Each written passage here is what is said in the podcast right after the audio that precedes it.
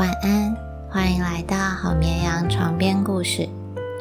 今天这个是比较特别的一集，这是我们这一季的最后一集。呃，想要跟大家聊的是，呃，为什么想要做床边故事的这件事情。床边故事呢，其实是我一个自我疗愈某一段失眠时期的方法。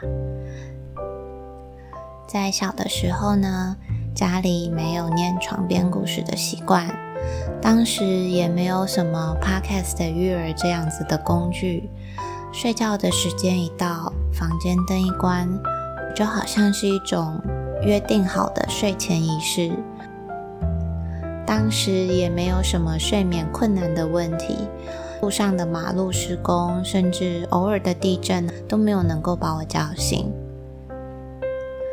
家里那时候有一个小小的、很迷你的图书室。是巧拼区隔出来的一个读书区，大概就一两平大小左右吧。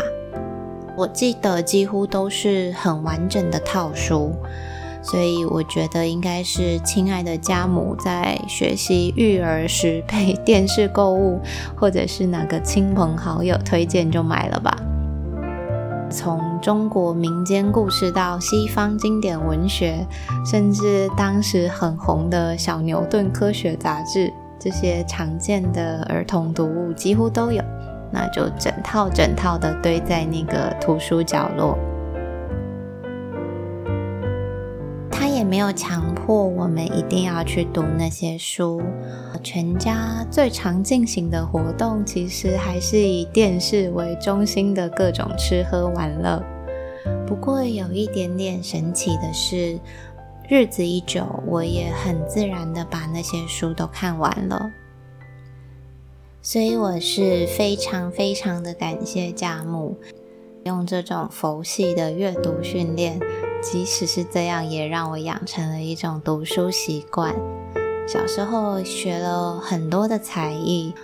我觉得读书习惯应该是投报率最高的一种嗜好了。这在成长之后，帮我解决了非常多的难题，例如像是自学一个新的技能，或者是解决睡眠问题。睡眠问题一开始出现的时候啊，嗯，我相信经历过的人应该都有一种深深的无力感，尤其是像睡眠品质曾经很好的我，一下子也没有什么处理的主意。一开始能做的就是每天在睡前诚心的祈祷，今天能够好好的睡一觉，美美的到早上再醒来。但是，一点都没有改善，而且到比较辛苦的时期呢，最困扰的是，就睡两三个小时之后，在半夜醒来，怎么样都睡不回去。那天还黑着，也就只能睁着眼睛瞪着天花板。哦，有时候会崩溃的，马景涛似的问为什么。所以白天会容易恍恍惚惚。情绪也受到很大的影响，常常会生气，不管是白天还是晚上的自己都掌握不过来。于是我们发挥求助 Google 大神的精神，就各种查询。有一个关键词说睡眠障碍是一种现代流行病，我非常喜欢现代流行病这个说法。因为我自己是一个遇到现代问题就用古代的方法解决的一个中心思想者，譬如说听白噪音、戴眼罩、耳塞、喝热牛奶、改变房间的摆设、注意睡觉时身体的温度哦，等等等等的，都大失败。这些方法也许对某一些人来说是有用的，但对我的体质上来讲，是真的成效非常的微小。但的确是有两件事情，很大程度把我从这方面的困境解救出来。一是开始短暂的冥想，二是读睡前故事。睡前故事这件事情并没有在键盘医生的推荐，但是大家学生时期应该都有上课无聊到想睡觉的经验吧？那我自己是很常这样，就如果遇到一些比较讲课无聊的老师，我都还能够坐得直挺挺的睡着，所以潜意识的我就认为读书可能是最催眠的事情之一了吧。键盘医生建议说，睡前少划手机，减少接触蓝光的机会。我就顺着这个建议呢，把自己最后的注意力转移到书本上。可能二十分钟，可能需要更久。但是，嗯，很神奇的是，当眼睛和手指去接触到书本纸张这个非常传统的平台的时候，大脑就会马上的跳到另外一种放松模式的情境，再加上书里的故事是一个跟现实比较跳脱的，不是工具书，而是一些故事性的，可以让我的思绪跳脱到另外一个世界，好像在那里，现实生活中的压力就可以开始浅浅浅浅的释放。那我自己在经历过一段时间之后，发现也不那么容易会在半夜醒过来。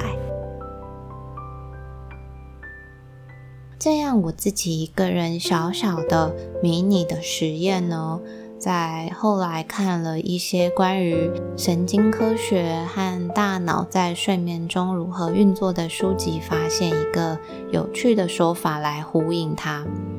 这派的说法说，人脑在睡眠中所要修复的物质，除了去修剪那些神经突触，让不需要的短期记忆呢，可以在晚上被剪掉，不会占据人脑太多的空间。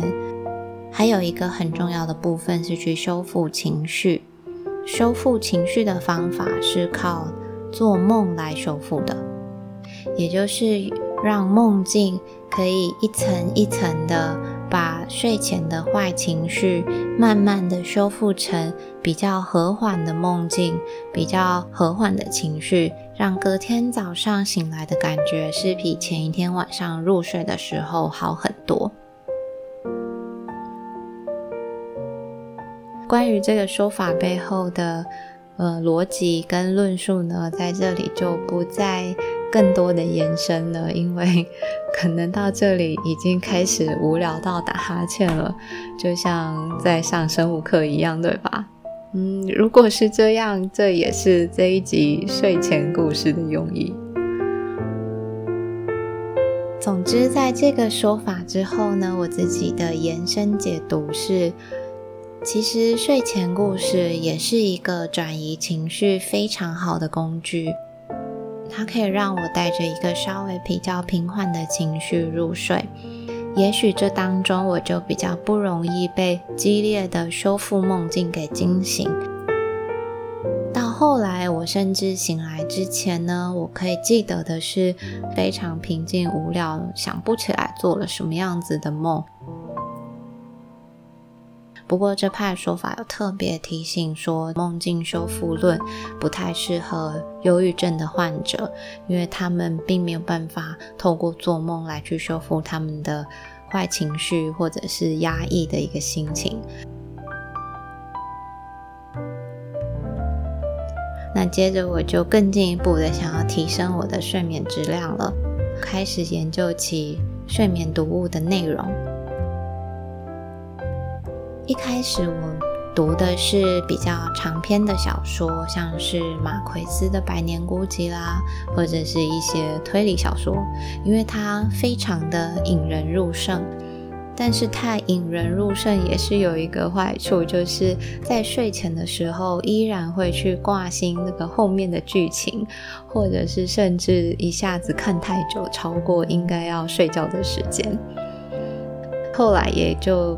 改看其他种类型的小说，呃，中间曾经看过像《红楼梦》这样子的古言文学，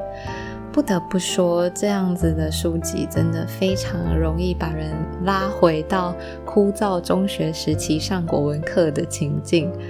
确实达到一个有点想睡觉的程度。但是书里的人物弯弯绕绕的，就有时候读一回还要用手机查一下人物关系图，那就打破了不使用手机然后拒绝蓝光的这个建议。而且好几十个章回读下来，常常就跟第一次读一样的懵懵的。后来又换了几种类型的小说，也有像是对话式的，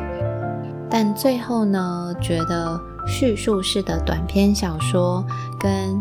旅游式的散文是睡前故事最终的归宿。那我自己是非常喜欢余秋雨。或者是三毛写的旅游散文《文化苦旅》这本书，我读了好几次。那每一次去看到莫高窟、阳关雪，或者是江南小镇、边境沙漠，都毫不费力的可以帮我带到那个情境。短篇小说呢？由于我第一次阅读这个美国作家约翰·奇佛的作品，就被他那种充满画面跟声音的描述方法所吸引，很容易就进入到他笔下二十世纪初期在美国、意大利这么遥远的地方、这么遥远的时空，这些小人物的生活。跟我现实的生活啊、压力啦，还有一些零零碎碎的烦恼，就距离的非常遥远。所以在《好绵羊床边故事》的第一季，就选择约翰奇佛的短篇小说，想要跟大家分享。带着这样的心情呢，觉得 Podcast 这个以声音为主要媒介的平台。很适合作为大家睡前的陪伴式的故事，给没有看书的习惯，或者是手边没有这样子书籍的听众，有一个很容易的方式，跟我一起体验看看这种治疗为失眠的方法。我也很大程度的参与到这个故事的制作当中，其实每一集都做了很大的。加工、删减、改编，也修饰掉一些尖锐的形容词，让这个故事可以比较平缓，适合睡前来听。帮故事找它合适的音乐，以及在录制的时候调整成合适的声线，都让我觉得这个再生的过程非常有趣，非常喜欢。所以非常感谢陪伴我到这里的，以及陪我一起胡闹的大家。不管你是睡前听、半夜失眠听、做家事听、开车等车无聊的时候听，或任何时候听的听众，都由衷的感谢。希望很快会有第二季，再跟大家分享更多我喜欢的睡前故事。好绵羊床边故事，我们下次再见。